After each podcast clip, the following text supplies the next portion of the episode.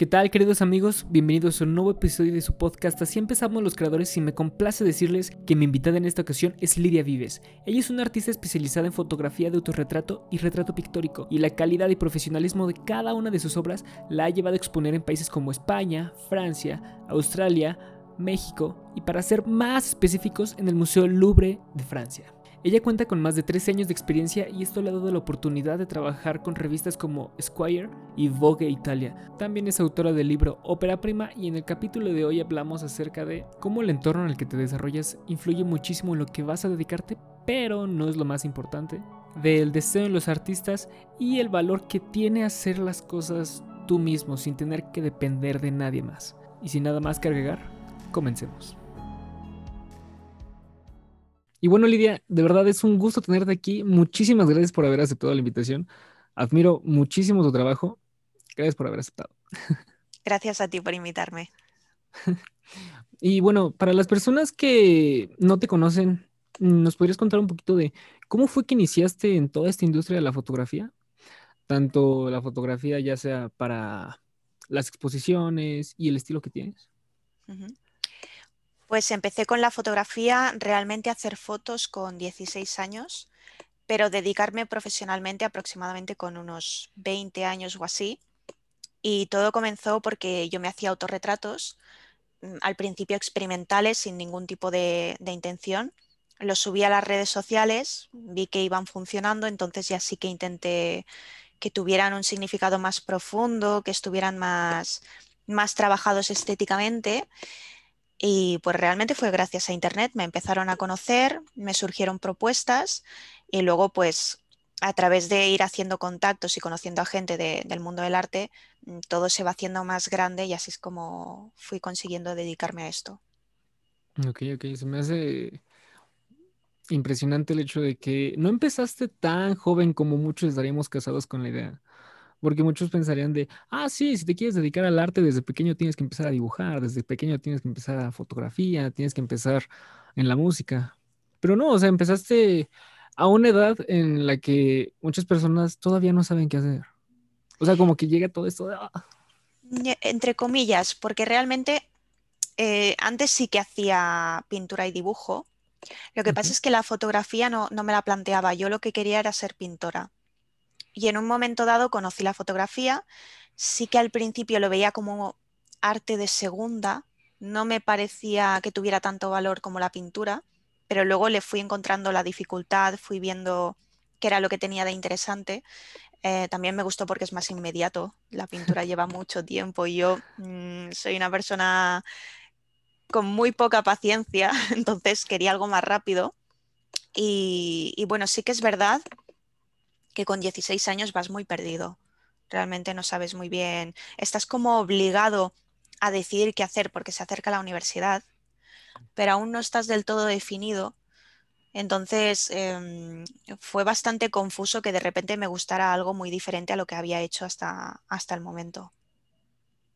Ok, ok, sí, como lo mencionas, no fue fue cuando como que estabas perdida y eso pasa muchísimo con las personas. El hecho de que dicen, no, es que para dedicarme a eso debí empezar antes, ahorita ya no tengo tiempo, ya mm. tengo que funcionar de alguna forma, tanto para mi familia, que me va a pagar la universidad, en el caso de que se las paguen, o decir, ya tengo que empezar a producir. Y siento yo que eso se está eh, explotando demasiado el hecho de que ya a los veintitantos tienes que empezar a tener tu dinero, tienes que tener tu auto posiblemente, incluso tu departamento donde rentes. No quiero decir tu casa porque pues eso ya es muchísimo más costoso. Ya. Pero como que se está haciendo mucho la idea de que también a esa edad, entre los 20 y los 30, deberías de independizarte de tu familia. Y no es tanto eso, siento yo. O sea, los que, tienen, los que tenemos la fortuna de estar con la familia, pues aprovecharlo. Ah, todavía no tenemos que pagar una renta. Y eso nos da posibilidad de invertir ese dinero en mejorar eh, el material, el equipo con el que hacemos lo que nos apasiona. Ya sea que te quieras dedicar a la parte artística o a la parte ya más sistemática. Ya sea este, meterte a programación, no sé, este, ingeniería este, en alimentos, algo así. O sea, invertir en tu conocimiento. Sí, a ver, todo lo que comentas son presiones sociales en realidad. O sea, nos han metido mucho en la cabeza que a partir de cierta edad has tenido que haber hecho X, a partir de cierta otra has tenido que haber hecho otras cosas. Mm, y claro, esto no es justo porque te obliga a llevar un ritmo que quizá no es el tuyo. Quizá tú necesitas otro tipo de tiempos mm, que no son los que impone la sociedad. Por ejemplo, mm, a mí me sorprende mucho, eh, es que es como funciona el sistema, ¿no? Pero que con 18 años, que eres un niño, tengas que elegir una carrera eh, que, va a condicionar tu futuro, tu futuro para siempre. Eh, es algo que me sorprende porque he visto a más de una persona eh, fracasar en eso, de empezar la carrera y darse cuenta de repente de que eso no es lo que quieren hacer y cambiar pues cuando ya llevan la mitad de la carrera, cuando ya la están terminando, que se han dado cuenta de que su pasión es otra, ya han cambiado de carrera. Y es que es lógico. A mí, por ejemplo, lo que me pasó es que yo estudié Bellas Artes, que si es algo que tiene relación con lo que yo hago, pero lo estudié a una edad en, lo que, en la que no podía apreciar lo que estaba estudiando. Y me doy cuenta que si estudiara ahora, con la edad que tengo, em, prestaría más atención a clase o Em, no sé, entendería mejor las asignaturas, em, todo tendría más relación con el momento que estoy viviendo. Entonces, eh, realmente creo que, es eso, que hay una presión social muy grande en cuanto a, no, es que a X edad has tenido que, triunfar como artista o has tenido em, que, tener hijos o estar casado o estar independizado o cuando igual ese no es tu tiempo, es el tiempo que está imponiendo pues eso, la sociedad o quien sea que esté dirigiendo estas cosas, pero, pero no tú. Sí, sí, incluso lo mencionaste. Esta parte del cambio de carrera. O sea, cuando te das cuenta de que en lo que estás no te gusta y descubriste algo que te llama más la atención, muchas personas lo dicen, no inventes, ya perdiste un montón de tiempo. No, ya te decidiste muy tarde. Pero si te das cuenta, este, uno se pone a pensar, vale, pero ya esos dos, tres semestres que me faltaban para terminar la universidad, pues vale, no los termino. Dirán, ¿es una inversión perdida? No creo, porque aprendes otras cosas que vas a poder implementar ahora en tu nueva pasión. Y también me gustaría llevarlo un poquito más a la parte artística. Por ejemplo, cuando uno empieza haciendo, no sé, fotografía de retrato y después descubre que lo que le gusta son em, fotografía de alimentos. Ajá muchos van a decir, no, o sea, ¿cómo pudiste haber cambiado? Hacías muy buenas fotos de retrato. Pero tú no sabes qué es lo que a mí me gusta. O sea, a mí realmente me apasionó muchísimo más hacer la fotografía de elementos, el hacer que se vea delicioso y transmitirle eso incluso a las personas. Claro. No, y aparte, lo que has podido aprender haciendo fotografía de retrato te puede servir para la fotografía de alimentos. Que puedes decir, ¿y qué relación tiene? Hombre, pues has aprendido de iluminación, has aprendido de composición, has aprendido de color, y todo eso lo puedes trasladar allí. Aparte, no creo mucho en el artista que no evoluciona. Muchas veces se critica a los artistas porque de repente han hecho un cambio radical y, no lo comprende la gente y dicen, pero ¿cómo has pasado de esto a esto otro? Por ponerte un ejemplo de, cultura pop, em, Miley Cyrus, cuando dejó de ser Hannah Montana, oh, pero ¿cómo ha hecho este cambio tan increíble? ¿Y qué pretendíais? ¿Que fuera Hannah Montana toda su vida? Claro que no, o sea, e, e, ella está viviendo otras experiencias, se ha convertido en una mujer adulta y quiere expresar otra cosa, pues esto pasa en todos los ámbitos del arte no hay más que ver, por ejemplo, a Picasso, el gran cambio que fue haciendo a lo largo de su vida. Por poner así un ejemplo que nos toque más de cerca. En fin, todos lo hacemos. Entonces no creo en ese artista que, siempre hace lo mismo. Me parece un artista perdido. Creo que es muy importante evolucionar. Sí, e incluso siento yo que iría contra su propia naturaleza, tanto de los mm. artistas como de los creativos. El hecho de que se encasillen en algo te priva de todo lo demás. No estás, este, intentando hacer otra cosa hmm. que posiblemente en ese momento te guste y posteriormente vas a poder jalar lo mejor de ello a lo que tú hacías antes. O sea, tienes que estar agarrando de todo incluso para que sí, tu creatividad crezca, tu inspiración aumente. Y no tiene nada de malo. Sí, no. Puedo llegar a entender al artista que no evoluciona. Yo entiendo que te puede ocurrir que estás haciendo algo que ha tenido éxito y te dé miedo salir de allí. Pero me parece un error porque mm, e, es que este es el problema de estos trabajos que son tanto afición como, como trabajo, que es que llega un momento en el que te pierdes en las dos cosas. Yo creo que un artista tiene que ser bastante egoísta, tiene que pensar mucho en sí mismo, qué es lo que me interesa, qué es lo que me gusta, y al final dedicarme a esto. Entiendo que es un negocio y eso lo tienes que valorar, por supuesto, pero que no sea lo que dirija tu obra, porque si no pierde autenticidad. Si tú sigues haciendo lo mismo, porque eso es lo que el público ha comprado, em, entiendo la estrategia, pero quieras que no, las modas cambian. Y llegará un momento en el que tu público se va a cansar de eso y te dirán que no aportas nada nuevo.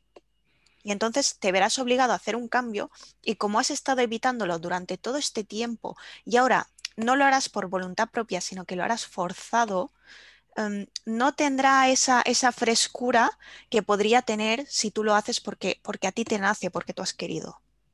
Ok, ok.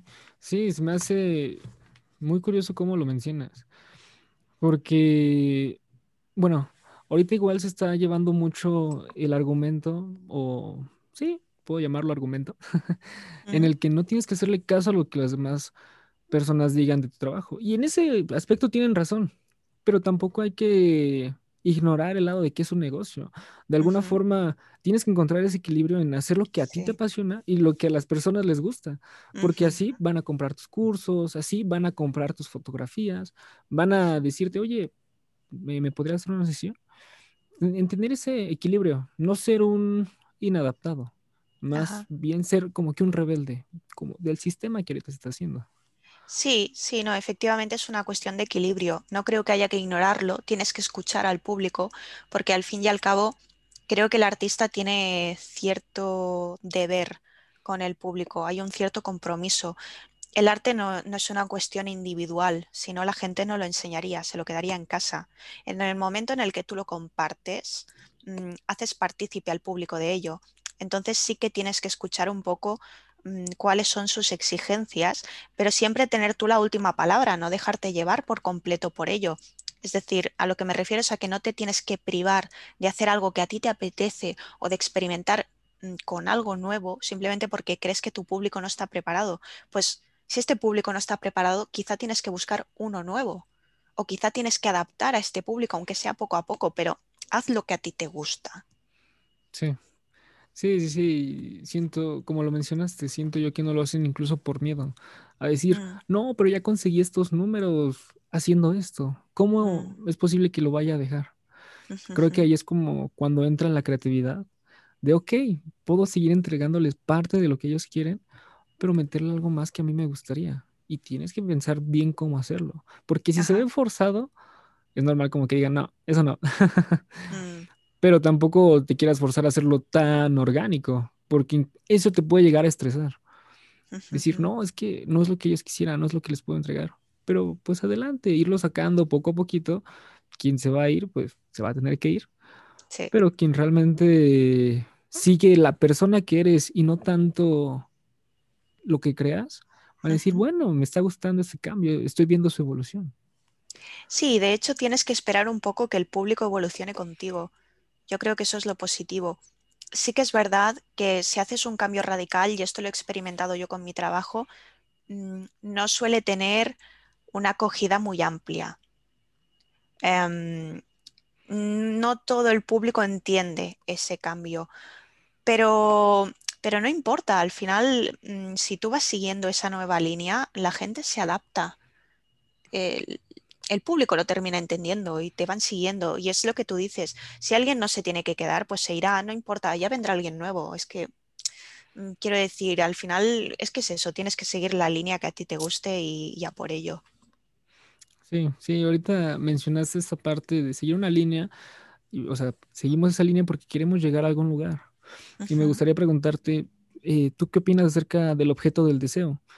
El hecho de que el goce, sí, del ser humano está en el desear y no en el ya obtener eso que está deseado. Ahorita llevándolo a la parte artística, muchas personas deseamos que nuestras publicaciones, que nuestras fotografías sean reconocidas. Pero cuando ya somos reconocidos, nos quedamos de, ¿y ahora qué? Ya lo alcancé. ¿Qué, qué sigue? Sí, yo creo que el ser humano y especialmente el, el artista es alguien que se encuentra constantemente insatisfecho. No me parece necesariamente negativo, creo que tiene su parte positiva que el artista sea alguien insatisfecho, porque si no fuera alguien insatisfecho no habría evolución, que es precisamente lo que estamos comentando. Entonces, em, sí que es verdad, y yo lo he experimentado, que muchas veces he pensado, cuando consiga esto eh, en relación con mi trabajo, ya seré feliz, ya estaré completa. Y lo consigo y no, y no estoy completa. Y de hecho es muy raro porque al conseguirlo, la satisfacción me dura poco. Eh, es muy extraño, pero es como que ya lo tengo, digo, bueno, ya está, ya lo he conseguido. ¿Y, ahora qué? Porque mi vida no se acaba aquí. Y mm, seguir manteniendo esto es como no avanzar. Entonces necesito un nuevo propósito, necesito demostrarme a mí misma y a los demás que puedo ser incluso más que esto. Y siempre quieres más y quieres más y quieres más. Hay cierta vanidad en ello. Eh, bueno, cierta no, hay vanidad en ello, completamente. Mm, pero es lo que digo, eh, tiene un puntito de negatividad contigo mismo, con, tu propia psicología de, ostras, nunca eres feliz. Pero por otro lado, respecto a tu trabajo, hay esa parte positiva de, bueno, como ahora ya tengo esto y ahora quiero algo que es mucho más exagerado, es, es mucho más extremo, como lo quieras llamar, eh, estoy obligada a esforzarme más. Por lo tanto, ahora mi trabajo aumentará en calidad, será mejor porque me voy a dedicar muchísimo más a ello para conseguir este objetivo que es más difícil que lo que ya he conseguido ahora. Sí, sí, sí, ahorita lo mencionas, está esa vanidad, esa parte de ser eh, avaricioso, podría llamarlo. Sí, sí. Eh, porque muchas personas, incluso que te rodean, tu misma familia o incluso tus amigos, dicen, pero ya tienes esto y estás bien mm. así, ¿por qué moverte de ahí? Bueno, mira, pues mi familia no, porque, por ejemplo, eh, mi padre es incluso peor que yo en este sentido. Y mm, a veces le digo, ay, mira, he ganado este segundo premio de fotografía y en vez de felicitarme, me dice, ah, ¿y de cuánto era el primero? O sea, ¿cuánto dinero se ganaba con el primero que a ti te ha tocado el segundo para que yo compare cuánto hemos perdido? Digo, no, pero a ver, felicítame primero por el segundo premio y luego ya pensaremos en estas cosas. como que falta esa, eh, falta esa satisfacción infantil, ¿sabes? Esta satisfacción que tienen los niños cuando han conseguido poco y con eso ya están contentos. Creo que es algo que nos pasa a los adultos cuanto más vas creciendo. No sé si es porque estás viendo el final de la vida o qué. es como que dices, necesito llegar mucho más alto de lo que he llegado ahora. Y sí, sí, es, es vanidad absoluta, sí. Sí, y, e incluso siento que hasta cierto punto esa falta de satisfacción es lo que te hace mantener los pies en la tierra. Porque muchas personas cuando obtienen ese reconocimiento dicen, oh, sí, ya, yo soy súper fotógrafo, ¿tú qué me vas a andar diciendo a mí? Y, o sea, incluso se pueden llegar a enangre, eh, enangre, a ser más grandes. Sí, te he entendido. engrandecer, engrandecer. Perfecto.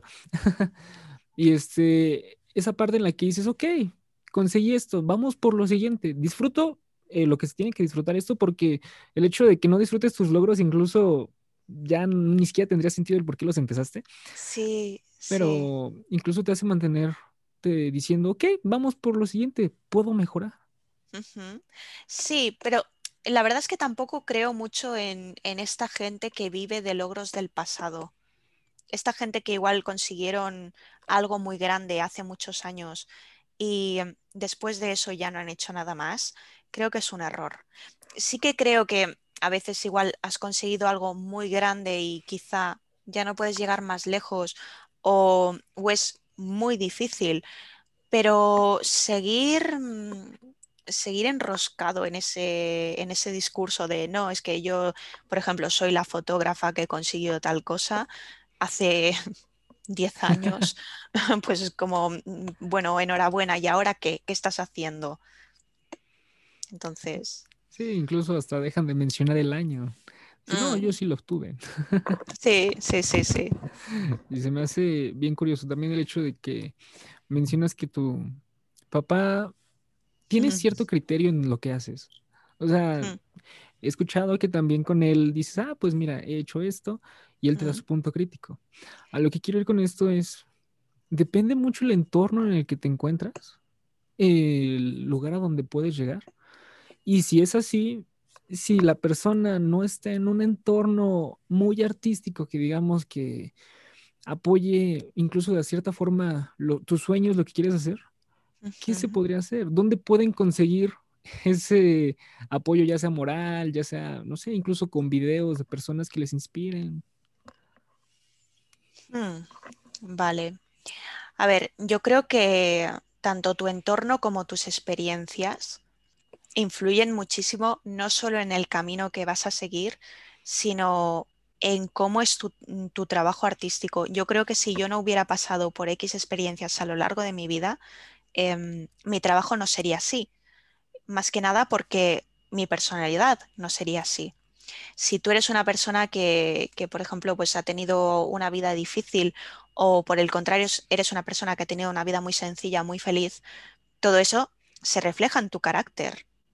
Si eres una persona que ha tenido una vida difícil, quizá eres alguien que tiene más tendencia a estar triste, o si eres una persona que ha tenido una vida muy simple, probablemente no tengas tanta profundidad, no seas tan dramático.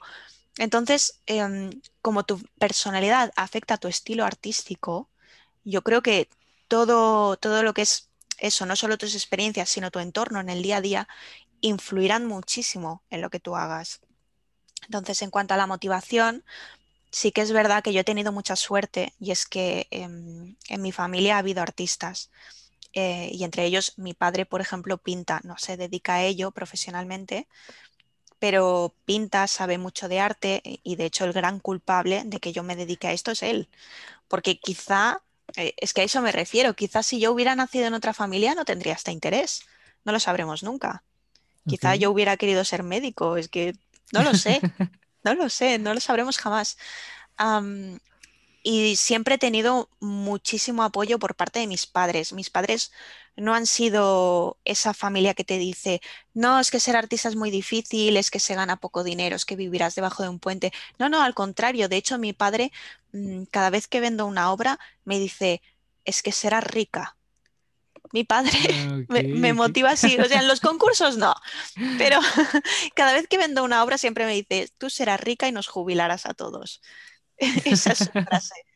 Entonces tengo mucha suerte en este sentido porque es, es la cheerleader que necesito, es mi gran animadora. Entonces, para la gente que no tiene esto, comprendo que es, es complicado y es eh, como muy desmotivador porque, por ejemplo, claro, tu familia te paga tu carrera. Al menos ese fue mi caso. Mis padres me pagaron la universidad. Si ellos no hubieran creído en mí, mm, quizá al yo decirles que quería estudiar Bellas Artes me hubieran dicho, no, no, estudia mejor derecho. Y entonces, pues, mm, mi futuro truncado. Ya no podría dedicarme a esto. Mm, creo que todo depende de las ganas que le ponga uno a algo y de, de lo que estábamos hablando antes, de, de no estar tan metido con los tiempos, no pensar tanto, no, es que tengo que empezar ahora a ser artista porque si no luego ya no podré. Mm, A veces la vida te sorprende, y igual descubres tu gran vocación con 40 años Sí, y consigues dedicarte a ello y no hay ningún problema. Se han dado casos así. Sí que es verdad que si empiezas antes eh, es un camino más ligero, cierto, no quiero engañar a nadie, pero si a alguien le gusta algo, yo creo que es muy, muy importante que luche por ello. No será un camino de, de rosas, habrá muchas espinas, pero, pero bueno, hay que intentarlo al menos. sí, sí, sí. Incluso las personas que están en una carrera relacionada a su pasión. Aquí Ujú, quiero ir con esto es la parte de que de alguna forma ellos tienen cierta ventaja sobre otros. Y tenemos que decirlo así, porque la mm, tienen. Sí, Ellos están de 7 de la mañana a 2 de la tarde en sí en una carrera, posiblemente que no esté de lleno a lo que quieren, pero tiene temas en relación. Y sí, están recibiendo consejos y tienen maestros acerca de ello. A comparación de alguien que sí es abogado, que está estudiando derecho y solo tiene las noches para dedicarle un ratito a esa pasión artística que tiene. Y eso llevándolo a esta parte artística. Posiblemente hay otros casos donde, no sé, quieran dedicarse a informática y solo tengan las noches para dedicarse a ello. Así que en ambos casos, sí es un camino más difícil el del chico que solo tiene las noches, pero la persona que tiene esta ventaja de poder relacionarse en su carrera con lo que le apasiona, pues aprovecharla. O sea, realmente aprovecharla y no decir, ah, bueno, ya estuve siete horas estudiando, no, no, ya, con eso puedo romperla. No, o sea, echarle un poquito más. Sí, aunque realmente no eres consciente de este tipo de cosas hasta que, hasta que ves que has perdido el tiempo, porque, por ejemplo, mm, pues yo mi carrera no la aproveché y, ahora me arrepiento muchísimo y en su momento, y, eso que yo estaba haciendo algo que me gustaba, pero es lo que digo, pues tenía la mente en otro sitio, era, era muy joven, estaba yo pensando en fiestas y en otras cosas, en fiestas chicos e historias, y pues realmente creo que, perdí tiempo y me da mucha lástima esta gente que desgraciadamente mm, no tiene la oportunidad de hacer la carrera que les gustaría. Sí que es verdad que mm, no creo que sea imprescindible una carrera para ser artista, no creo que necesites estudiar bellas artes, por ejemplo. Entonces, la ventaja que puedes tener al haber estudiado otra carrera es que si lo de artista te falla, tienes algo a lo que agarrarte, que es algo que yo no he tenido. Entonces, no he tenido más remedio que, luchar muy duramente para dedicarme a esto. Pero mm, hay momentos en los que eché de menos tener un soporte, tener otras opciones por si acaso, porque nunca se sabe. Sí. Al final es el público quien te tiene que aceptar y si el público no te acepta, mm, no puedes vivir de esto. Puedes hacer arte, sí, pero vivir de ello es otra historia. Es que es, difícil, ¿eh? Sí, eso hay que dejarlo muy en claro, lo mencionaste tal cual. Hacer arte es una cosa, todos podemos hacerlo. Bueno, sí, todos nos apasiona podemos hacerlo, pero vivir de ello es diferente. Y mm. muchas veces se confunde incluso se mezcla, dicen, ah, sí, si yo hago arte voy a poder vivir de esto. Tengo que sacar 100 cuadros al mes y voy a poder vivir de ello. Pero ¿de qué hmm. sirve que saques esos 100 cuadros si vendes uno, dos o ninguno incluso al mes? Es muy difícil. Mm, yo creo que todo artista tiene su público. Tarde o temprano encuentras a alguien a quien le gusta o le apasiona lo que haces. Pero claro, ¿tienes suficiente público o sabes encontrarlo? Porque también es, difícil encontrar dónde enseñar tu arte para que te lo compren. Sí. Mm, porque sí, hay muchas opciones, pero no todas son accesibles. Por ejemplo, entrar en una galería no es tan sencillo. O, eso, encontrar dónde está ese público al que le va a gustar tu estilo, mm, tampoco es fácil. Porque, por ejemplo, una cosa que tengo muy comprobada es que, e, es muy curioso esto, pero cada país tiene gustos en cuanto a, estilo artístico. Sí, sí, sí, sí. Mm, esto, mira, por ejemplo, lo vi muy claro cuando tuve que hacer de, jurado para un concurso de fotografía en México. Eh, no sé si habrás escuchado hablar del Fiel. Sí, sí, sí, sí. Vale, pues tuve que hacer de, jurado para el Fiel. Y yo era la única que, era europea. El resto eran, eh, el resto del jurado eran todos mexicanos. Y vi que no coincidíamos a la hora de elegir fotografías ganadoras.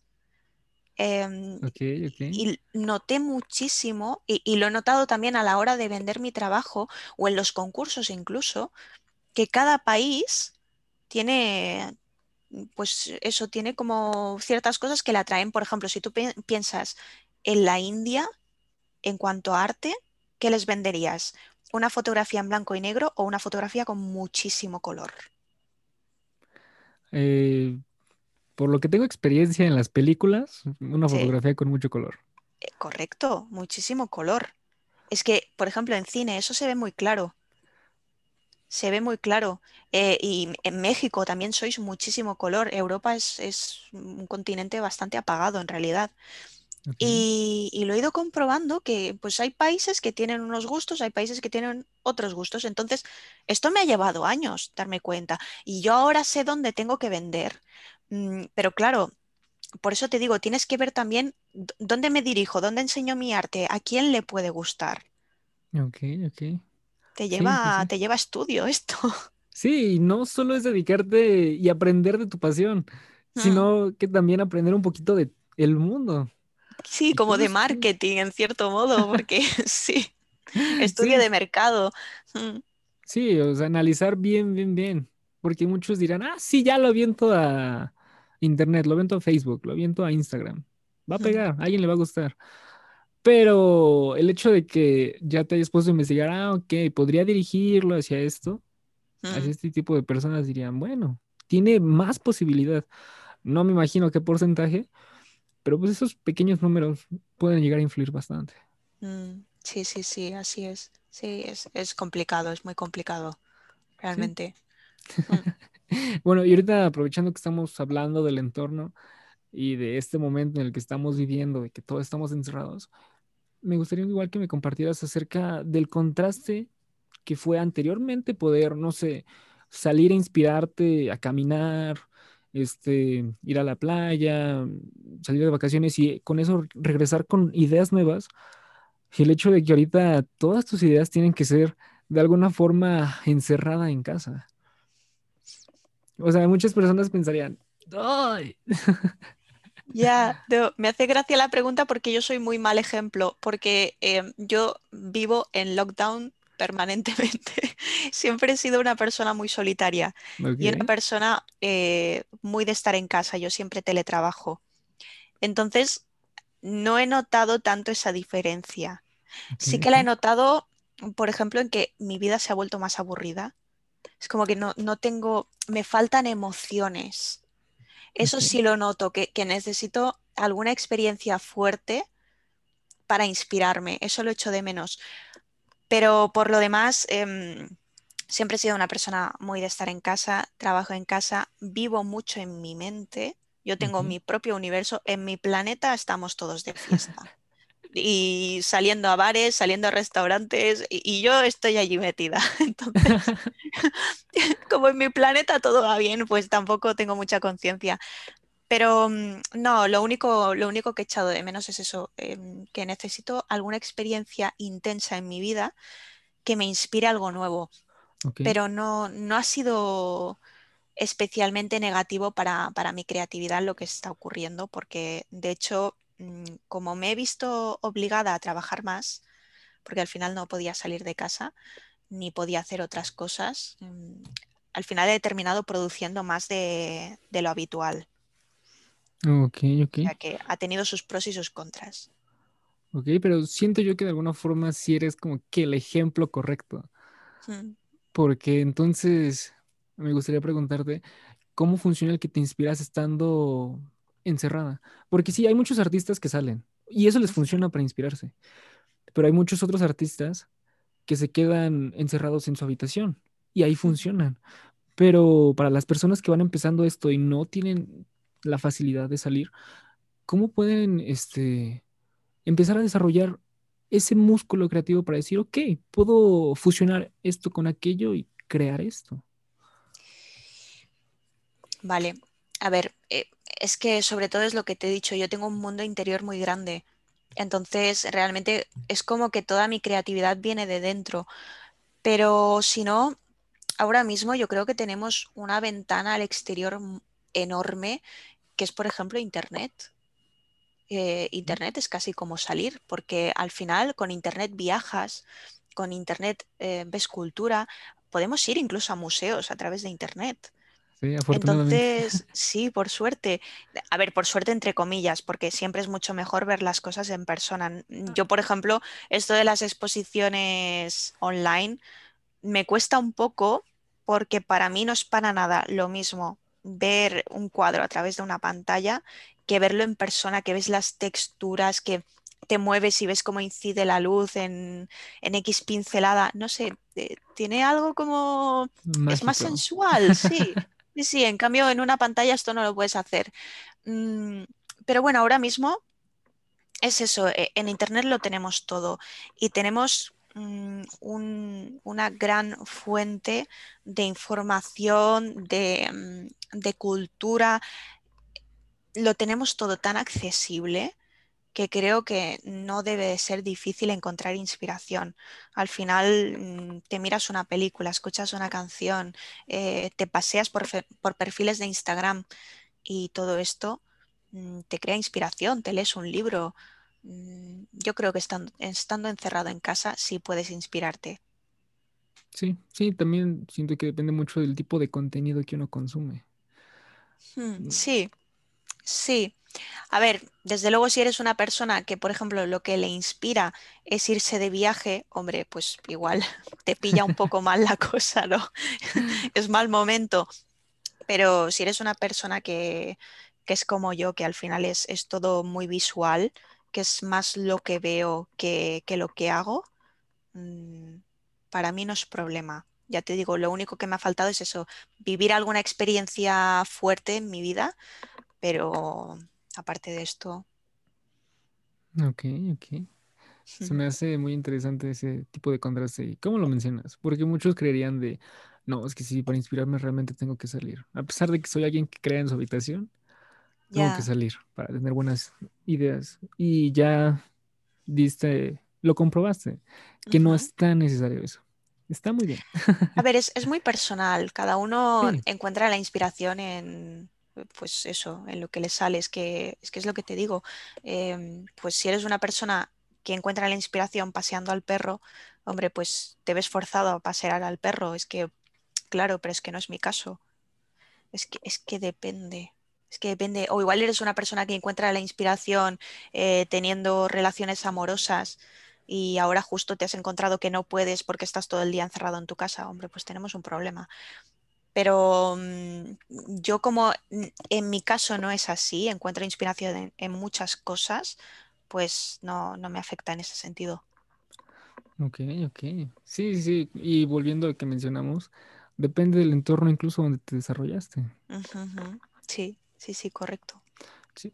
Y bueno, otra cosa que igual me gustaría preguntarte es, ¿tú qué opinas acerca del multitasking en los creativos? Que uno se dedica a hacer esto, se dedica a hacer aquello, ya sea en el ámbito artístico o sí, se puede dedicar a, eh, a su arte, pero hace muchísimas otras cosas, tanto con la escuela, tanto con el trabajo, eh, aprender algo completamente diferente, ujú. pero todo lo hace al mismo tiempo. Sí, bueno, y no solo eso, porque por ejemplo en mi trabajo yo no solo soy fotógrafa, es que también eh, soy modelo, soy maquilladora, soy estilista, soy la retocadora, eh, soy la directora de arte, soy la que responde los emails, eh, ahora ya no tanto porque ya lo hace mi representante, pero algunos los sigo respondiendo yo. Eh, soy la que manda a imprimir las fotos y las envía, soy la que llama a, a la agencia de envíos cuando el paquete no le ha llegado al cliente mm, yo hago el trabajo de muchísimas personas y siempre pienso, es que al final cobro poco, debería cobrar más. Mm, eh, Lo que opino de esto es que es una pena que tengamos que hacer tantas cosas porque tiene su parte positiva, porque también hacer muchas cosas te nutre. Entonces, eh, lo puedes trasladar a, a tu lado creativo, pero por otro lado siempre pienso, yo produciría más si no hiciera tantas cosas, si me limitara simplemente a ser la fotógrafa y la retocadora. Eh, si el resto de las cosas los hiciera, lo hiciera otra persona, quizá yo haría más fotos. Puede ser. ok. Pero por otro lado, también me gusta hacer estas cosas. También me gusta ser la directora de arte o, o me gusta ser la modelo o me gusta ser la estilista. Entonces, mm, tenemos un problema allí. Es que... Siento yo que hasta eso te hace darle más valor a lo que haces.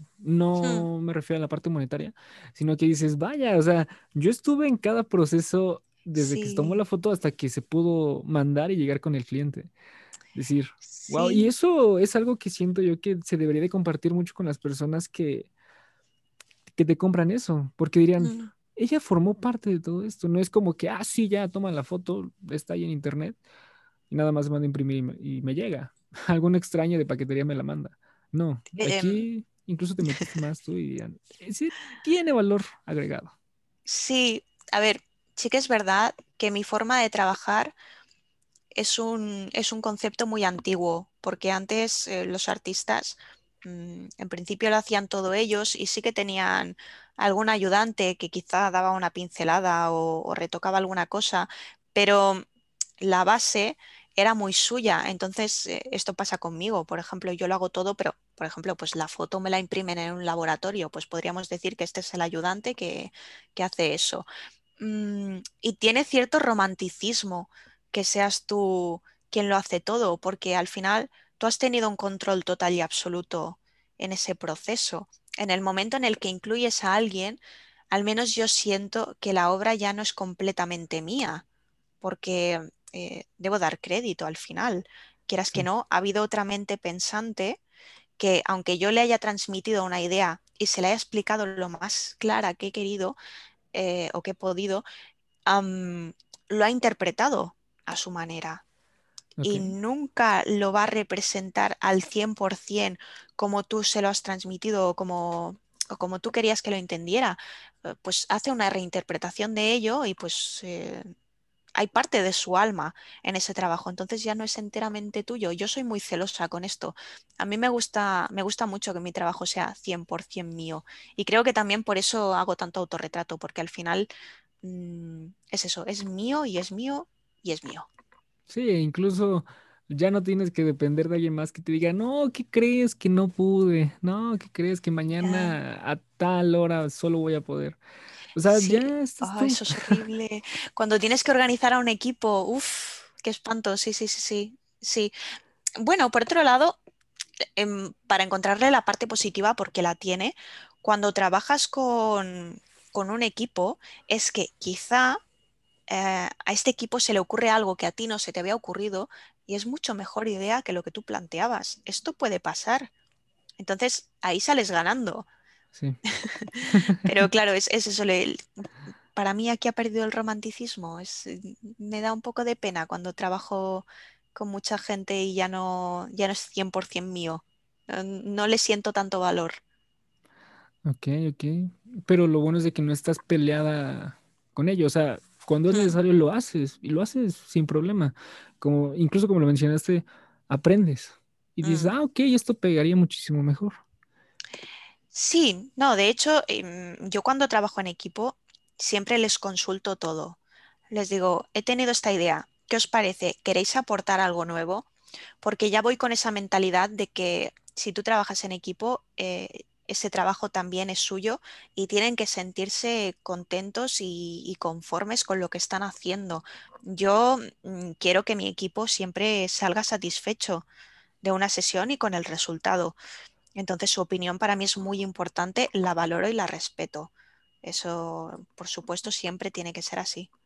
Sí, sí, sí, incluso siendo yo que eso aplica muchísimo más ya cuando estás bien metido en esta industria. Porque hay muchas veces que en la universidad es un trabajo en equipo y solo una persona lo hace todo. O dos ah. personas de un equipo de cinco lo hacen todo.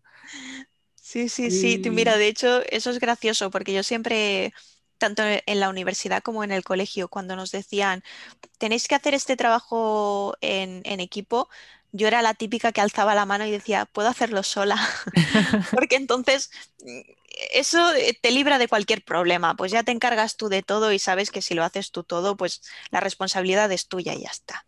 Entonces, si tú has querido trabajar bien y si no has querido, pues no has querido. Pero no te encuentras en esta situación de que hay alguien del equipo que no ha hecho nada y se, se lleva la nota que os merecéis todos, pero ese no. Dices, es que es injusto, yo he hecho parte de tu trabajo, tú no has hecho nada y te llevas también el 10 que nos han puesto, pues no me parece bien. Sí, incluso para eso hay que tener cierto carácter que muchas personas en universidad todavía no tienen. Dicen, bueno, por ser buena onda, lo voy a dejar. Y hasta cierto punto lo estás afectando. Yo no, yo tengo muy mal genio, ¿eh? yo sí lo tengo que decir, lo digo. No, pero está bien, porque incluso eso lo hace forzar de, ah, no, sí, tengo que trabajar. Y de alguna forma siento yo que, pues, lo estás ayudando a crecer e incluso la competencia o tu posible socio puede ser mejor, lo que a ti te va a hacer, hacer crear cosas mejores. Porque, pues, no es lo mismo competir con grado de estudiantes ya a grado profesional. Mm, y esto lo quiero mencionar en el que el aspecto, yo no veo que competir esté del todo mal. Si Sí hay cosas como que ah, te quedas de no, pero también hay que aceptar que el hecho de la competencia ha traído mucho, muchas mejoras a la vida del ser humano. Sí. A cierto punto tiene cierta cosa sana, Pero si pasas esa delgada línea, ya es como de, se vuelve todo muy tóxico y no está cool. Me interesa mucho esto que comentas porque yo soy una persona muy competitiva. Y mm, mi madre siempre me ha dicho una frase que tardé bastante tiempo en, entender, que era la de, espero que algún día encuentres a alguien que sea mejor que tú. Y yo pensaba, pero ¿por qué mamá? ¿Por qué quieres eso? ¿Por qué no deseas que yo sea la mejor? Y me decía, porque si encuentras a alguien que es mejor que tú, eh, harás cosas mejores. Ve con gente que sea mejor que tú. Y es verdad, si te juntas con alguien que es mejor que tú, em, eso te motiva, porque dices, ah, eh, no lo soporto, eh, ¿por qué esta persona es mejor que yo? O, o, al contrario, te inspira, dices, ay, qué bueno esto que hace, yo también quiero. Entonces, aunque sea tanto si es por competitividad como si es porque te, te has sentido inspirado, rodearte de gente que es mejor que tú te hace mejor a ti mismo.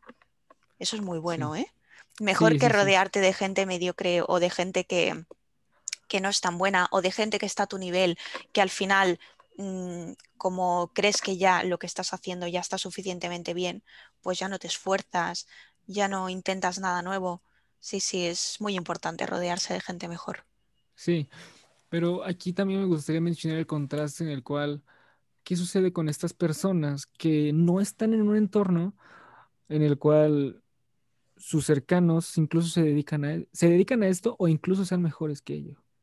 No me refiero simplemente a la familia. Hay algunos casos donde sí, está la familia, te rodeas de ellos y vaya, creces bastante. Pero hay otros casos donde la persona de cierto modo está sola. Ahí, ¿contra quién puede competir? ¿Contra el chico que ve en internet? O sea, dice, ok, me inspira y me gusta, quiero hacer cosas como él y después mejores. Sí. sí, sí, porque... Mm, sí, no, totalmente, porque, por ejemplo, yo compito contra gente a la que no conozco. Constantemente. Eh, simplemente otros fotógrafos a los que admiro, que veo sus fotografías y digo, pues qué rabia, ojalá la hubiera hecho yo. Venga, voy a esforzarme más. Mm, yo vivo constantemente en una espiral de celos y admiración. Eh, esto me pasa mucho. Es como que veo un nuevo artista y siento, eh, entiéndeme, no, realmente no es así, pero lo voy a decir así para que se me entienda. Siento como odio por esa persona y a la vez es como, eh, qué, maravilloso es lo que haces, ¿me entiendes? Es como, ojalá no existieras, pero por otro lado es, me encanta porque mm, me inspira muchísimo esto y es muy bueno que haya conocido tu trabajo porque ahora yo quiero hacer algo mejor de lo que estaba haciendo porque hasta ahora creía que lo mío estaba bien y acabo de ver que no, que podría estar mejor. Qué bueno haberme dado cuenta. Sí, sí, sí, una amalgama de emociones y el hecho de que no, no las reprimes, o sea, realmente las sacas, porque hay muchas personas que dicen, no, lo odio, ¿por qué lo admiro? No debería admirarlo. Claro, pero mm, quiero decir, y, yo entiendo ese punto de odio porque a mí también me pasa, pero lo que no hago con estas personas es, por ejemplo, pues escribirles despreciando su trabajo ni nada así, que eso me parece muy negativo. Si tú te has encontrado con alguien que hace algo mejor que tú, mm, aprende a valorarlo. Entiendo ese punto de celos porque a mí me ocurre, lo entiendo perfectamente. Eso mm, es también amor propio, a ver, es, orgullo. Eh, lo entiendo, lo entiendo.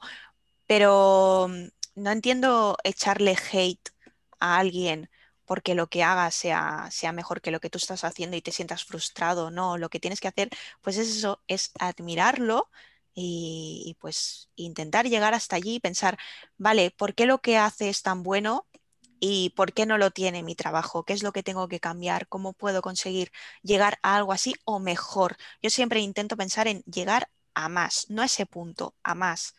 Allí es cuando cuando ganas terreno, porque es que si te quedas igual, hombre, pues, ¿de qué sirve?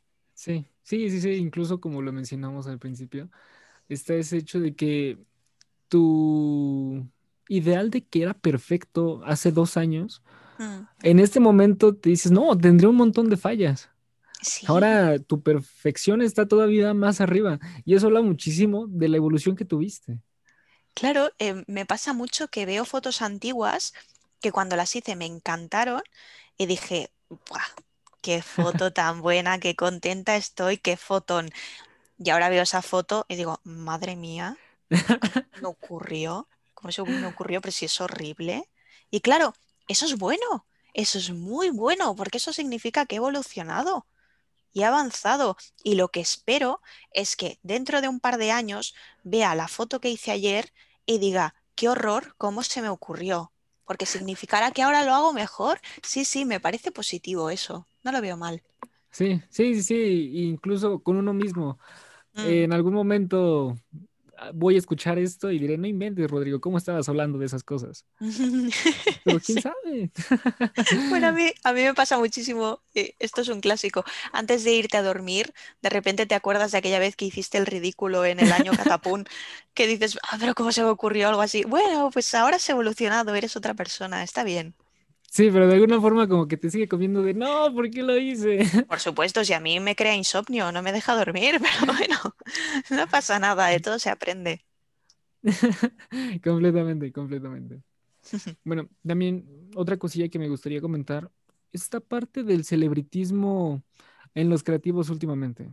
O sea, el hecho de que simplemente se preocupan más por sus números que por la calidad de su trabajo, por no querer mejo- mejorar. Dicen, ok, ya tengo bastantes números, soy bien reconocido como fotógrafo, pero ¿realmente es así? Es como si yo te preguntara, ¿realmente qué es lo que quieres hacer? ¿Sí hacer las fotos o simplemente tener la posición de que te reconozcan como fotógrafo? Mira, yo creo que mm, puedo entender en parte por qué a la gente le pasa esto, y es que se ha creado como una especie de ilusión. Ahora mismo em, parece que tú puedes cuantificar el éxito de una forma objetiva, que es mediante eh, los seguidores o, o los likes que puedas tener en Instagram.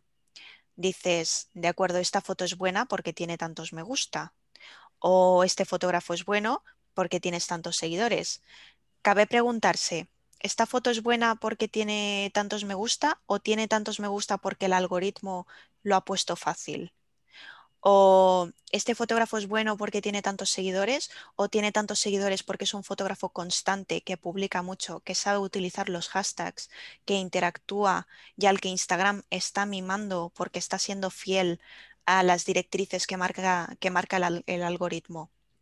Pero entiendo que esto a la gente le pase, porque lo que está ocurriendo ahora con las redes sociales ocurría, por ejemplo, o sigue ocurriendo cuando no, es que este artista es bueno porque vende tanto y a tal precio. Al final necesitamos encontrar la forma objetiva de mm, calcular em, el valor de una obra artística, porque mm, claro, como el arte al fin y al cabo es cuestión de gustos, es muy difícil encontrar algo universal que dirija qué tan bueno es algo. Entonces, la forma que hemos encontrado es esta, hacerlo a través de números. ¿Es un error? Por supuesto, yo creo que sí, pero puedo llegar a entenderlo porque lo hacemos con todo. Mm, esta exposición eh, debe de ser genial porque ha tenido X visitas. Esta exposición no es tan buena porque no ha tenido tantas visitas. Bueno, igual tampoco ha tenido tanta publicidad. Sí. Claro, es que, mm, pero entiendo, entiendo que se haga porque esto lo hemos hecho siempre. Sí creo que no hay que dejarse llevar por los números. Creo que, que el problema que tiene esto de dejarse llevar por los números es que, mm, de nuevo, dejas de crear para ti mismo. Mm, Por ejemplo, Instagram premia que tú publiques a diario. Entonces, ¿qué pasa? Que la gente se preocupa mucho por producir, pero no por producir en calidad, que es algo que lleva tiempo. Em, eh, sí que es verdad que quizá si eres un fotógrafo, por ejemplo, callejero o un fotógrafo de reportaje, lo tienes más sencillo para producir rápido, pero si, si eres un fotógrafo artístico, todo lo que es el proceso artístico es un proceso lento. El tener la idea, el meditarla, el planearla, el, comprar todo lo que necesitas, hacer la sesión, retocarla y ya publicarla. Todo esto es tiempo, es mucho tiempo. Entonces, si tú te fuerzas a ti mismo a producir rápido, em, te saltas partes de este proceso y lo que produces termina siendo simple, termina siendo sencillo, porque es fast food. Claro, es, em, si tú haces un retrato simple, lo puedes hacer rápido, pero si quieres hacer algo elaborado, pues necesitas eso, necesitas tiempo. Y claro, em, creo que eso es lo que, lo que le está pasando a muchos artistas, que, se obsesionan con producir en vez de obsesionarse con producir bien, que al final creo que es lo, realmente importante. Sí, sí, sí, incluso siento que esto también aplica de forma diferente en los niveles que uno va. Porque cuando un novato va empezando y dice, ok, quiero mejorar mi calidad, no es el mismo tiempo que le toma a él que a un profesional hacer ciertas fotos. Incluso a él le podría tomar un poquito más y no llega tal vez a la calidad del profesional. Pero ya está haciendo eso, ya está empezando a mejorar, ya quiere llegar un poquito más lejos. Mm. Y no tener que presionarse a decir, no, es que no lo estoy logrando bien. Hay un montón de errores. Este, me atreví a publicarlo así.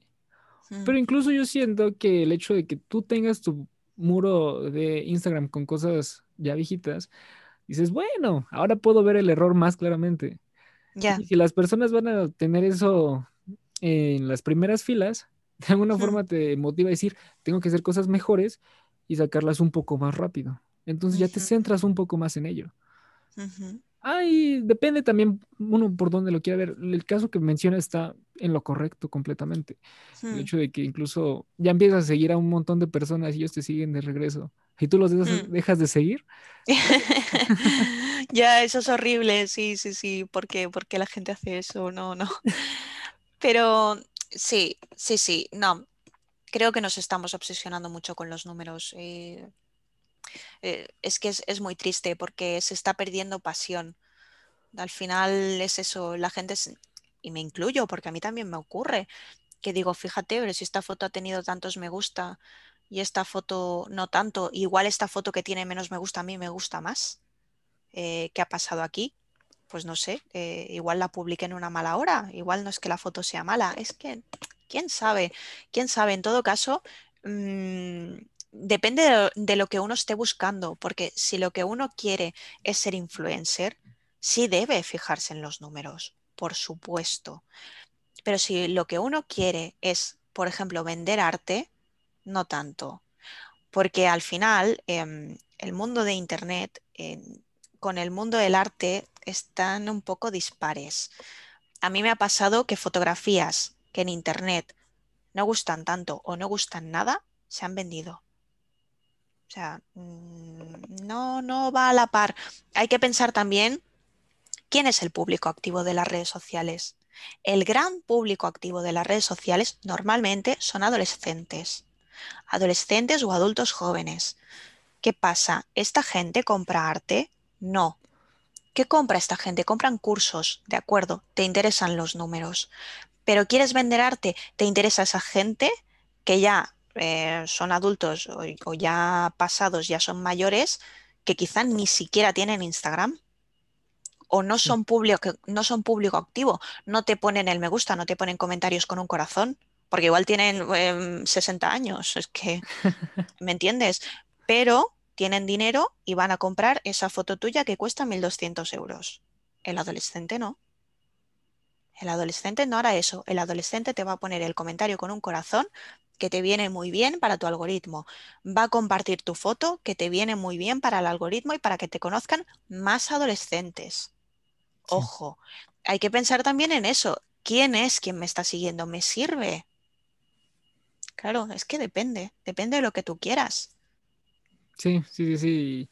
Hay que tener mucha conciencia de ello, porque incluso las personas no dimensionamos esos números que uno trae detrás. Mm. Y el hecho de no dimensionarlos también no te hace pensar en quiénes son ellos. Eh, cuál es la educación en el arte que tienen, eh, su edad, podrían comprarla, no podrían comprarla. Simplemente me siguen para ver cosas que a mí me gustan hacer, ¿sí?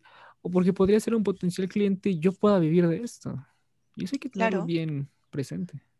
Es que, por ejemplo, si tú eres un fotógrafo que em, se dedica a hacer Em, yo qué sé, pues eso, books para futuros modelos, eh, hombre, pues este público adolescente sí te puede servir, porque quizá te contraten para esa sesión o quieran fotos para su Instagram, porque esto se ha dado. De, adolescentes que quieren fotos profesionales para su Instagram porque quieren ser influencers. Ah, pues genial, este público te viene muy bien. O por ejemplo, yo cuando saco un curso, este público me viene muy bien porque es gente que quiere aprender fotografía.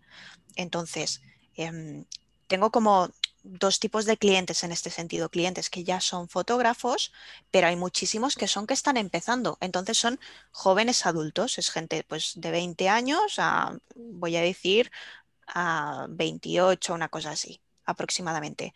Vale, esta gente es muy activa en las redes sociales, me vienen genial, pero no me van a comprar una foto. Depende de lo que estés vendiendo, te viene bien o no, o sin más, no te viene. sí, sí, sí, y diversificas, bien se dice, no pones todos los huevos en una canasta.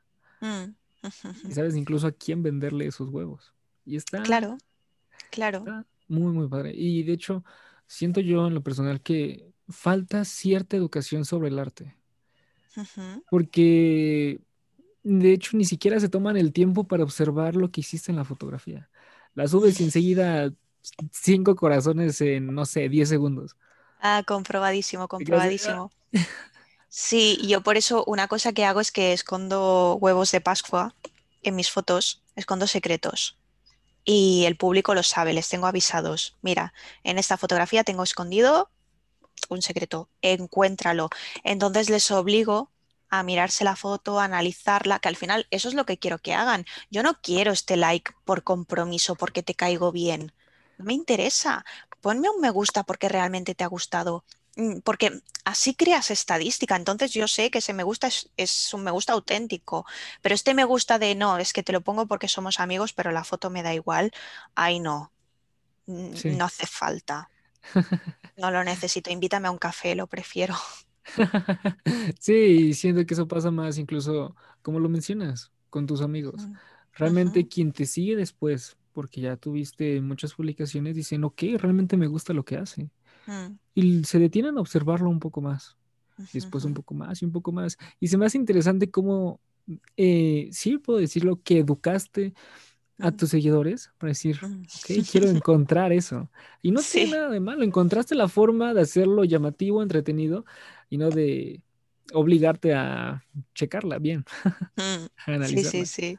Sí, no, a mí me gusta, es divertido. Además, la gente se frustra cuando no encuentran algo, es muy gracioso. Porque es que además confieso que no lo hago en todas las fotografías. Y a veces me dicen, ay, es que aquí no, no he encontrado el secreto. Digo, ay, no, tranquilos, que no hay ninguno, justamente en esto. no había perdón. Pero intento, intento. Sí, y sí, o sea, de alguna forma también como que les enseñas esa apreciación artística. Y eso está increíble. Gracias. Y por cierto, otra cosa que igual me gustaría preguntarte, creo que todas las preguntas las empiezo así. está genial. es el hecho de que, ¿tú qué opinas de las personas que no empiezan un proyecto porque creen que copian a sus amigos? Hace rato hablamos de las personas que están solas y no tienen alrededor personas que se dediquen a eso que les gusten. Ahorita quiero platicar acerca de las personas que sí tienen dos, tres, cuatro amigos que, no sé, se dediquen a la fotografía. Y ellos dicen, ok, me gustaría empezar, pero es que si le empiezo, siento que lo estaría copiando a él. Y no quiero eso. O sea, pero copiar en qué sentido? ¿Le estoy copiando por ser fotógrafo o estoy copiando su estilo de trabajo? Incluso puede ser por ambas, porque cuando uno va empezando, debe decir, ¿y qué hago? Ah, bueno, mi amigo hace paisaje. Yo también puedo hacer paisaje como que van perdidos en lo que quieren hacer, en lo que se quieren dirigir, pero saben que quieren hacer fotografía después de todo el entorno en el que se desarrollaron. Ostras, e, espero realmente que nadie esté teniendo esta preocupación ahora mismo, porque me, sabría muy mal. A ver, mm, es una preocupación infantil esto. Quiero decir, si tu, si tu entorno se dedica a algo y tú has descubierto que eso, ese algo te gusta, tienes que poder hacerlo, faltaría más. Sí, sí, no, por supuesto, si alguien tiene esta preocupación, que se la quite ya, ahora mismo. Porque no es raro que tú te juntes con gente que hace una cosa y de repente sientas interés por ello. Em, existe esta frase, no sé si se dirá en México, dime con quién vas y te diré quién eres. Sí, pero acá se dice que júntate con los lobos y aullar te enseñan. Sí, algo Ah, pues sí, pues puede ser, qué bonito. Suena como, como más, no sé, más poético. Bueno, pues no, es normal. Pues si tú vas con un grupo de amigos que, por ejemplo, escuchan música rock y hasta entonces, pues tú escuchabas música pop, hombre, pues de repente empieza a interesarte el rock porque ellos lo están escuchando todo el tiempo y al final te adaptas a tu entorno. Em, yo creo que no hay problema en dedicarte a algo que hagan tus amigos o, o eso, si hacen fotografía artística, empezar a hacerlo tú también. A mí eso no me ha molestado nunca y de hecho me he encontrado en situaciones así, de tener un amigo que no se dedicaba a la fotografía, se ha juntado conmigo y hemos empezado a hacer el mismo tipo de fotografía. Al final, cada uno tira por un lado, mm, quieras que no, todo el mundo encuentra su estilo. El problema está en cuando, por ejemplo, copias una foto y la haces igual que la otra persona. Eso está mal. Pero si yo me dedico al autorretrato y hay alguien de mi entorno que a través de mí ha descubierto que el autorretrato le puede interesar, por favor, hazlo. Faltaría más, no copies mis fotos, crea las tuyas propias o si las copias, mencióname cuando lo publiques porque creo que eso es lo correcto, pero mm, por favor, faltaría más, el autorretrato no es mío ni es de nadie. Esto se tiene que poder hacer, sí, sí. Sí, sí. eh, incluso sucede que tal vez la persona no siente eso, pero sus amigos dicen, ah, sí, porque yo lo hago, él me copió. Pues qué Y amigos te más tontos. No, no, no, no, eso, pues eso es una actitud infantil. No, no, no, no, esto no puede ser. Mira, una vez me encontré, eh, precisamente me lo comentaba este amigo que empezó a hacer fotografía cuando, cuando yo empecé con ello. Y porque vio que lo que yo hacía le gustó, dijo, voy a probar. Y me comentó una cosa que le había pasado que es que eh, seguía a otro fotógrafo, se habían hecho amigos, y le gustó una modelo con la que había trabajado este fotógrafo y le quiso hacer fotos. Y el otro fotógrafo se enfadó. Digo, esto no puede ser, las modelos no son de nadie. O sea, eh, tú tienes que poder trabajar con modelos con las que hayan trabajado otros fotógrafos, es que si no, ¿qué hacemos? ¿Sabes? O, o, por ejemplo, si yo me hago una fotografía con, con, no sé, con una manzana, ¿qué pasa? Que la gente ya no se puede hacer fotografías con manzanas por favor, hacedlo. No hagáis la misma fotografía que he hecho yo, pero haced vuestra versión, e interpretad la manzana como vosotros queráis, pero por el amor de Dios, las manzanas no son de nadie. Sí. Claro, y la fotografía no es de nadie, y, y- y la fotografía de retrato, la fotografía de bodegones o X, no es de nadie. Esto se tiene que poder hacer. Sí, eh, podemos hacer lo que queramos. O sea, realmente sí, sin tener como que la culpa de sentir que le debo algo a alguien y nada de eso. Tal vez sí te inspira, le dices gracias por meterme en esto, pero de aquí para adelante es mío. Claro, pero es que no se le debe nada a nadie, no, no, faltaría más. Eh, todos hemos tenido algo que nos ha inspirado a llegar donde estamos. Por ejemplo, a mí, eh, a dedicarme al arte, me ha llevado mi padre. A la fotografía me ha llevado Cartier-Bresson, Annie Leibovitz y Guy Bourdain. Eh, ¿qué hago? Les llamo y les digo, oye, perdón, eh, pu- ¿puedo ser fotógrafa? ¿Os parece bien? Pues no, ¿qué me van a decir, chica? Pues haz lo que te dé la gana, es que no sé. Sí, Ay, mm, me da mucha pena porque que me hagas esta pregunta significa que o te ha pasado o a alguien le ha pasado y, y me entristece mucho. conozco a personas que les ha pasado, que dicen No. esta parte de que, ah, no, él hace eso porque yo empecé. Y también los que me han dicho, no quiero hacer eso porque sé que tú ya lo haces y siento que te estoy copiando. Y yo No, no, no, no, viejo. No, qué triste. Ay, no, por favor. No, No, no, no, no, no. sí, hablé con él, comparto completamente tu punto de vista. Ay, Tal vez lo dije con otras palabras, sí, pero o sea, sí le dije, no, realmente tú puedes hacer lo que tú quieras. Si de claro. alguna forma lo que yo empecé a hacer te dio como que esa chispita, muy bien, Mm, excelente. eso es bonito, en Sí, realidad. Es muy lindo. Sí. Sí, se sintió No, como de, las ah, aficiones, claro, bueno. las aficiones no son de nadie. No, no, no. Eh, Sí, pues me alegra que, que le dijeras que adelante.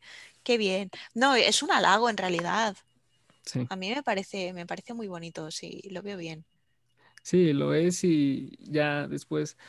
Pero llega esa situación en la que a pesar de que le dices eso, no lo empieza. Digas, bueno, pero al menos, o sea, externó eso, externó como que Mm, esa inquietud que tenía y no quiero decir como que, uy, sí, mi opinión vale un montón, pero el hecho de que se lo haya podido decir yo, si él sentía eso por mí, quiero sen- sentir, pensar que tuvo un significado de decir, ah, ok, entonces no le debo nada a nadie. Y eso es lo que ya, quiero compartir. ya, lo entiendo, lo entiendo. A ver, intentando entender la parte de, de alguien que, que se pueda sentir molesto porque otro alguien de su grupo eh, quiera tener la misma afición que tiene, supongo que es porque de repente te sientes empequeñecido, quizás sientes que, que mm, alguien quiere adueñarse de aquello que te hace especial o, o quizá esta persona lo hará mejor que yo, qué frustrante. Pero es que claro, es que la vida es así, quiero decir, es una competición constante y tienes que permitir a la gente explorar y, y si te preocupa la competencia, quizá tengas que analizar si no hay algo mal en tu interior, eh, en tu autoestima que debas reforzar. Em, porque entiendo el sentimiento, ¿eh? Yo también lo he podido sentir en algún momento, pero em, esto es un trabajo interno que hay que hacer. No es culpa de la otra persona, sino es algo que tienes que estudiar tú y decir, vale, ¿por qué me está molestando esto? Em, quizá me siento inseguro con algo y eso no es positivo para, para mí, debería trabajarlo. Sí, sí, completamente. Incluso después de ir a trabajar con eso con un profesional o, no sé, platicarlo con alguien, a veces simplemente hablar funciona y no tener que ir con un profesional. Aprovechar eso también para inspiración y crear algo más, porque también eso es, siento yo que una de las eh, misiones, una de los objetivos del arte, poder expresar ahí lo que tienes y ya no tenerlo aquí, porque bien se menciona que el hecho de que tengas tantas emociones en tu cabeza y no las saques, hoy es un problema, te sientes Sí, incluso encerrado, pero cuando ya lo verbalizas, incluso cuando ya lo escribes en una libreta, mm, sientes ese, ese flush de las emociones. Y dices, bueno, ya lo saqué. ¿Y qué pasaría si ahora eso lo sacas en una pintura, en un dibujo, en una fotografía? Estás mm, creando algo más que te puede gustar, incluso ese sentimiento que pusiste en esa fotografía, en esa creación, vamos a llamarlo así, te puede motivar a decir, ok, quiero seguir por aquí. Claro, por supuesto. Y de hecho... mm, quizá entraríamos incluso otra vez en el, en el tema de la competencia, de decir, uy, ahora entrará otra persona que quiere hacer lo mismo que yo y me preocupa que esta persona pueda ser mejor que yo, bueno, pues me esfuerzo más. Sí que es verdad que yo recomiendo que esa no sea tu motivación principal, porque creo que al final no es sano. Pero, pero bueno, si te ayuda un poquito a darte un empujón, mm, adelante. Pero sí, hay, hay que dejar de tenerle miedo a que, a que otros puedan hacer lo mismo que nosotros. Lo puedo entender, ¿eh? De verdad que lo puedo entender, pero creo que también va con la edad. Por eso te he dicho al principio, esto es un poco infantil, Sí, porque estas cosas se te van pasando con el tiempo. sí, sí, Al menos eso espero. A mí me ha ocurrido. Y esperemos que de verdad las personas que escuchen esto digan, bueno, si me llega a suceder, lo tengo que pasar. Sí, sí, sí, por supuesto, por supuesto. Y bueno, Lidia, igual para conocerte un poquito más, me gustaría preguntarte, otra vez, la empecé igual, No, tranquilo, está bien. Dime.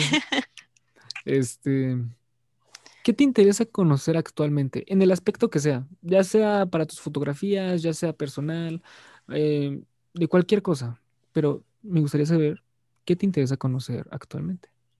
¿A qué te refieres? Sí, o sea, no sé, me estoy metiendo a ver cómo funcionan las animaciones, Ah, cómo se crean los fotogramas para una pelea en una película. O sea, cosas súper burdas. ¿Cómo se crea pan? ¿Cómo se hace pan? No sé. Vale. ¿El pan? Me encanta. Pues bueno, no, no, no siento mucha curiosidad por el pan, la verdad, pero no, mm, mira, pues últimamente dos cosas que me interesan mucho y quiero aplicar en mi trabajo es, para empezar, una que ya, que ya he empezado a hacer, que es trabajar la técnica mixta en mi fotografía, añadir em, pintura o dibujo. Y luego me está interesando mucho hacer escenografía para mis fotos, que ya hacía un poco, pero quiero hacer cosas más complejas, más elaboradas. Sí que es verdad que, esto es costoso, pero mm, a la vez es una evolución en mi trabajo, entonces eso lo quiero explorar y estoy muy interesada en trabajar esto. Ok, ok. Sí, e incluso, ¿cómo fuiste de lo general a lo particular? Te metiste en autorretratos y ahora quieres meterte a la contextualización de toda esa fotografía. Sí. Es como que uno va viendo de, ah, y eso lo muy bien de la evolución que uno va teniendo. Tal vez no tiene todo ese panorama al principio. Eso va para todos. Pero mientras más te vayas metiendo, dices, wow, esto es importante, estos mm. pequeños detalles. Claro, eh, es que es lo que hemos dicho. Yo creo que el artista es alguien que es inconformista y creo que algo que nos caracteriza también mucho a los artistas es que nos aburrimos con facilidad. Entonces necesitamos cosas nuevas constantemente. Somos adictos a las emociones y, al cambio. Y sí, mira, por ejemplo, esto que no te lo he dicho, también em, me empieza a interesar mucho la fotografía de moda. Y como, como, yo no soy modelo, pues eh, quiero trabajar con modelos profesionales, porque al final supone un cambio también en el tipo de fotografía. Yo me puedo hacer una fotografía estilo moda, sí, pero lo haré también como una modelo profesional, no. Yo las fotografías artísticas mm, me las trabajo conmigo misma porque lo hago mejor que nadie. Para mí, cuando la fotógrafa soy yo, a eso me refiero. Pero fotografía de moda, pues por supuesto, una modelo lo hará mejor que está más preparada. Entonces, em, también me interesaba un poco hacer eso, eh, apartar un poco el autorretrato, no del todo, pero, pero sí, trabajar más con otras personas me interesa mucho. Ok, ok. Eso me hace igual mucho ruido, pero para bien. El hecho de que le dejas a los profesionales su área. Y eso está bien, porque muchas personas quieren hacer de todo, no está mal, conoces de todo, te nutre, pero no se evoluciona con la misma velocidad. Ya cuando te juntas con alguien más o le dejas su trabajo a alguien más que es profesional en esa área, se crean mejores cosas y un poco más rápido. Y en ese aspecto está bien. Bueno, no se crean mejores cosas, sino se evoluciona más rápido. Sí, yo creo que, hay que ser objetivo con uno mismo y mm, como ya he dicho antes, yo hago como, como muchos trabajos en uno. Y uno de esos trabajos es ser la directora de casting. Al final yo elijo quién es el modelo. Entonces yo tengo que ser objetiva. Digo, tengo esta idea, pero ¿valgo yo para esta idea? Quizá no entonces necesito a otra persona. Lo acepto, acepto que yo no soy buena modelo para esto, no pasa nada, no me duele, no lloro. Elijo a otra persona que lo va a hacer mejor y así la fotografía tiene un buen resultado que al final es lo que me interesa. Entonces, si para fotografía de moda me va a resultar mejor una chica con otras facciones, otro cuerpo, o yo qué sé, el pelo más largo, no sé, lo que se me ocurra, pues la elijo a ella. Y ya está, no pasa nada. Sí, sí, sí, completamente. Incluso ya ni siquiera te frustras de decir, diablos, no conseguí la pose que quería. sí, sí, sí, sí, sí, no, es verdad, claro. Em, a ver, es que hay que ser también muy consciente de que, claro, eh, al final mm, es eso, es que yo no soy modelo. Yo lo que soy es, artista, vamos a decirlo así, porque fotógrafa tampoco me convence. Mm, no soy modelo, yo me expreso a través de mi cuerpo para la fotografía artística, que en la fotografía artística al final normalmente lo que hago es hablar de cosas muy objetivas. Pero si, por ejemplo, esto lo hago siempre así, si tengo un trabajo comercial que es para un cliente, yo contrato a un profesional, contrato a una modelo profesional que sepa hacer su trabajo y que me lo haga bien, porque sabe más que yo. Y en eso hay que tener un poco de humildad para estas cosas. Si hay otra persona que lo va a hacer mejor que tú, asúmelo, acéptalo, abrázalo y, trabaja de esta manera.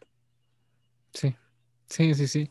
Se me hace muy curioso. No sé si sea exactamente tu caso, o sea, ya como la cultura de tu país. Pero acá es mucho de nosotros somos todólogos. En el trabajo nos piden que hagamos todo uno solo. Y yo siento que eso está eh, eclipsando y está destruyendo esta parte que decimos de respetar incluso el trabajo de otro profesional para crear algo mejor. Ah, no, pero eso aquí también pasa, de ah, verdad. Sí, sí, sí, sí, sí, sí, sí, sí.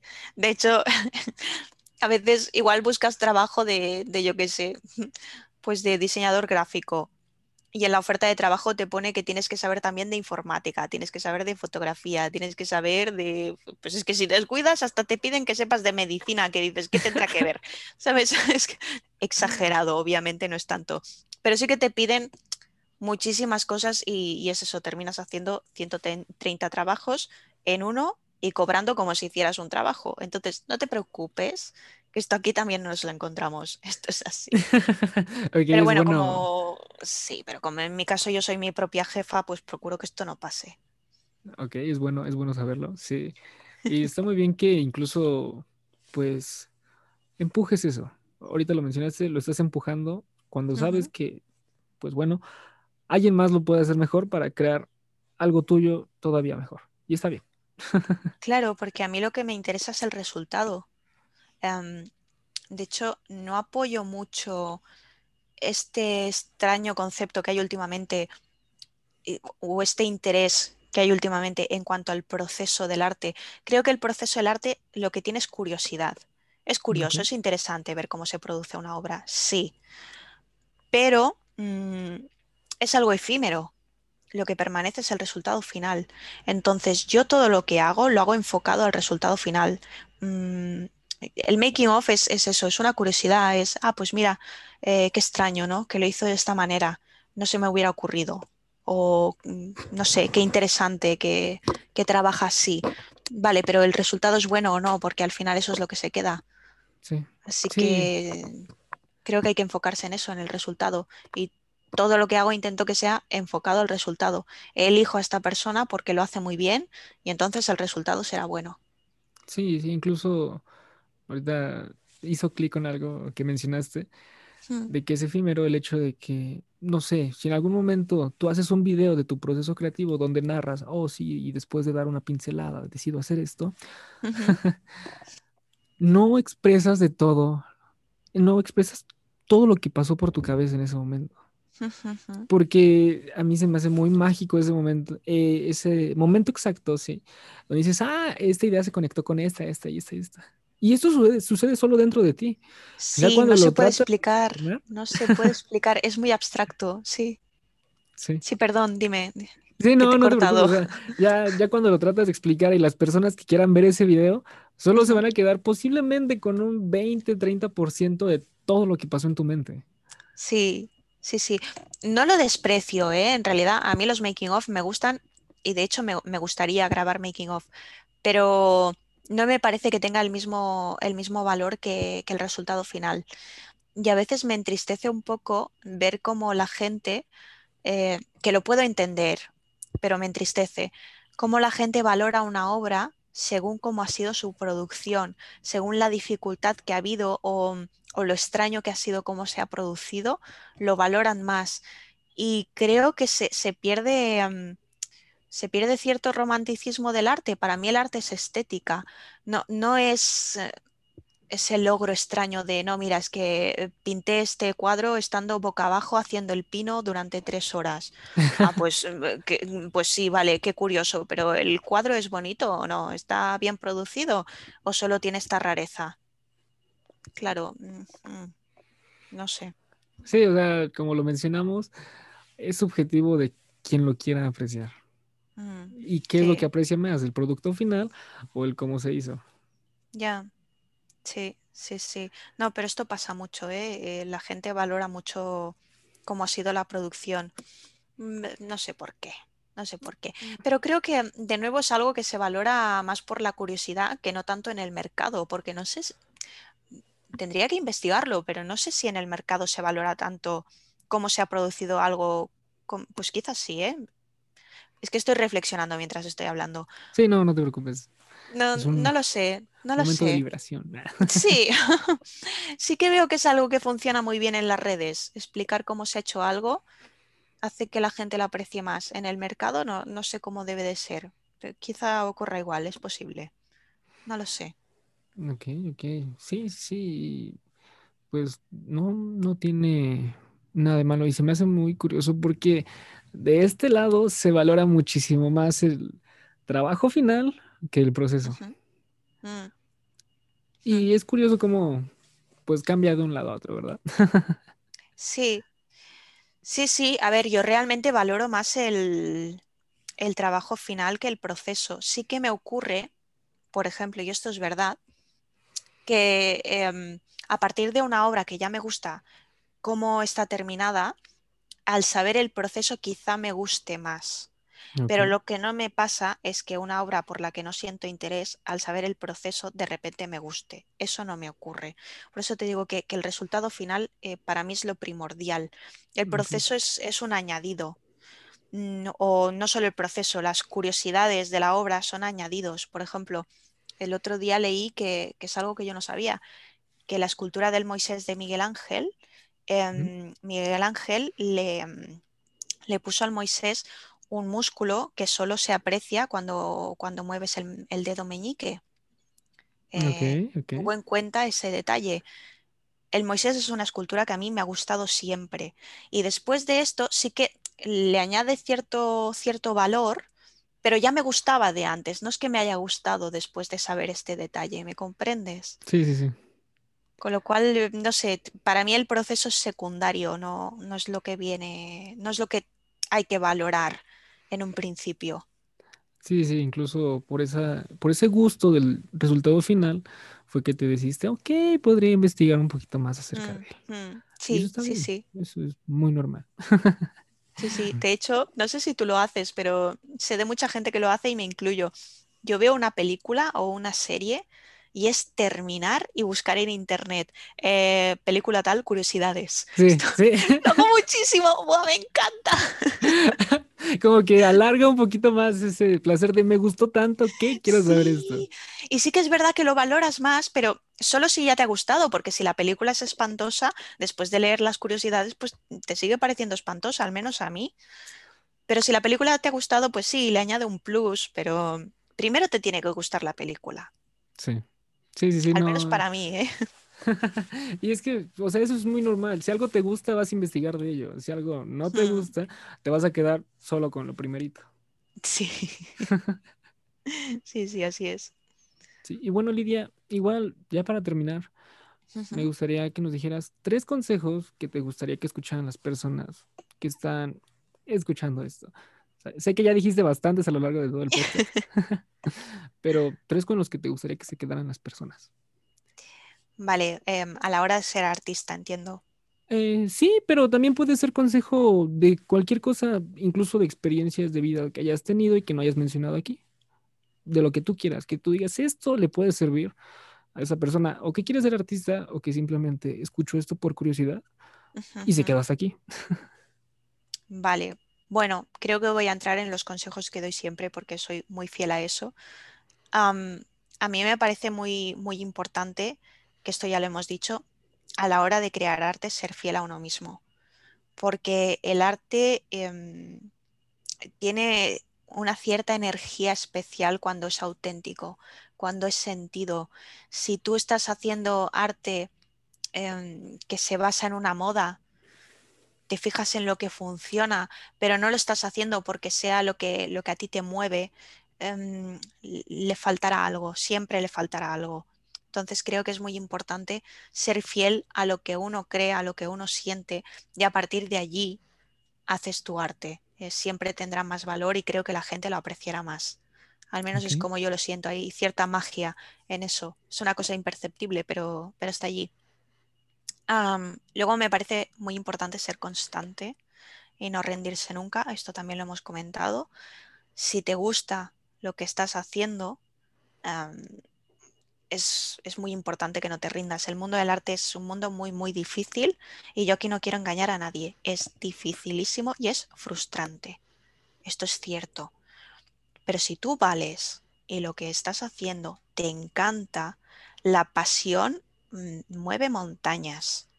Entonces, hay que seguir trabajando y hay que ser muy, muy constante. Sobre todo no rendirse y ser consciente de que el proceso es lento porque es lento. Y si has sido rápido, has tenido mucha suerte, porque lo normal es que sea lento. Y luego em, me parece también muy importante tener mm, como distintas referencias. Si tú quieres ser fotógrafo, no te enfoques solo en la fotografía. Busca también pintores, busca también escultores, ve cine, lee libros, mm, escucha las noticias, porque de todo esto sale inspiración. Las noticias que tienen de artístico, nada, pero igual has escuchado lo que pasa en ese país remoto y te ha dado una idea de un tipo de arte que podrías hacer o algo que podrías expresar en tu trabajo. Entonces, la inspiración está en, sitios muy raros. No, de hecho, no creo en buscarla. No, no creo que sea necesario. Sí que es verdad que mm, Picasso dijo que la inspiración debe, debe pillarte trabajando. Y, sí, es cierto. Pero también es verdad que la inspiración aparece cuando estamos relajados. A mí me aparece cuando me voy a dormir o cuando simplemente pues estoy mirando la televisión y de repente mi mente se ha ido a otro sitio y se me ocurre una idea. Entonces, no hay que frustrarse, hay que, hay que dejar que venga solo y así funcionará. Sí, sí, sí, o sea, el, incluso los momentos de ocio tienen valor. Pero, o sea, de ocio completo, simplemente estar acostado, como esas veces que no puedes dormir en la noche, mm. te llegan un montón de ideas. Mm, mira, de hecho, me hace mucha gracia esto que comentas, porque el otro día vi, ay, igual me lo invento, pero creo que era, era una viñeta de cómic que salía eh, una chica trabajando con su ordenador, eh, computadora, y, y ponía, está siendo productiva. Y luego se la veía a ella también mm, tumbada en el sofá y ponía, está siendo productiva. Y es verdad, en el ocio también hay productividad, es súper importante descansar es importantísimo porque si tú no descansas, luego no produces bien.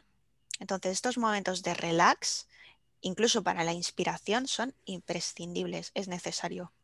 Sí, es como cuando más te bombardean cosas más mm. artísticas, porque ya cuando mm. estás sentado en el ordenador para, no sé, crear algo, sí, pero para tu agencia de publicidad, es muy diferente que tenga ese fin comercial a este fin artístico que te da cuando ya estás en momentos de ocio, de, ah, podría funcionar de esta forma. Sí, sí, sí, sí. También hay que encontrarle el placer a, los trabajos comerciales. Entiendo que es más difícil, pero hay que intentar eh, encontrar ese punto agradable que sea tuyo. Sí, sí, completamente. Se disfrutará más. Mm. Estoy completamente de acuerdo. Costará trabajo, pero nada es fácil. Sí, así es. y bueno, Lidia, para las personas que tengan más interés en conocer un poquito de lo que haces, ¿dónde te pueden encontrar? ¿Dónde podrían conseguir tus cursos? Vale. A ver, me pueden encontrar para empezar en mi página web, que es www.lidiavives.com. Luego en Instagram, que es lidia.vives. Vives con dos Vs, porque hay gente que me lo escribe con una V y una B. Me hizo mucha gracia el otro día un chico que me dijo, oye, pero tu nombre de Vives es por Good Vibes. Digo, ¿cómo que Good Vibes? Digo que no, que me llamo así, Lidia Vives, pero como el verbo, como el verbo vivir, pero que me llamo así, que es mi nombre. pero pues me pueden encontrar allí. Luego mm, en Facebook también si buscan Lidia Vives Photography en inglés. Y los cursos los tengo en la plataforma doméstica. Tengo dos cursos uno sobre autorretrato y el otro sobre retrato fotográfico pictórico. Ok, ok. entonces ya, ahí está, por si alguien tiene curiosidad y saber qué más hace ella. Eso. muchísimas gracias por haber aceptado. Gracias a ti, me ha encantado la entrevista. Muchísimas gracias. Y bueno, yo soy Rodrigo Torres, aparezco en todas mis redes como rt.crimson, por si tienen curiosidad de saber qué es lo que hago. Y recuerda, yo confío en ti. Bye.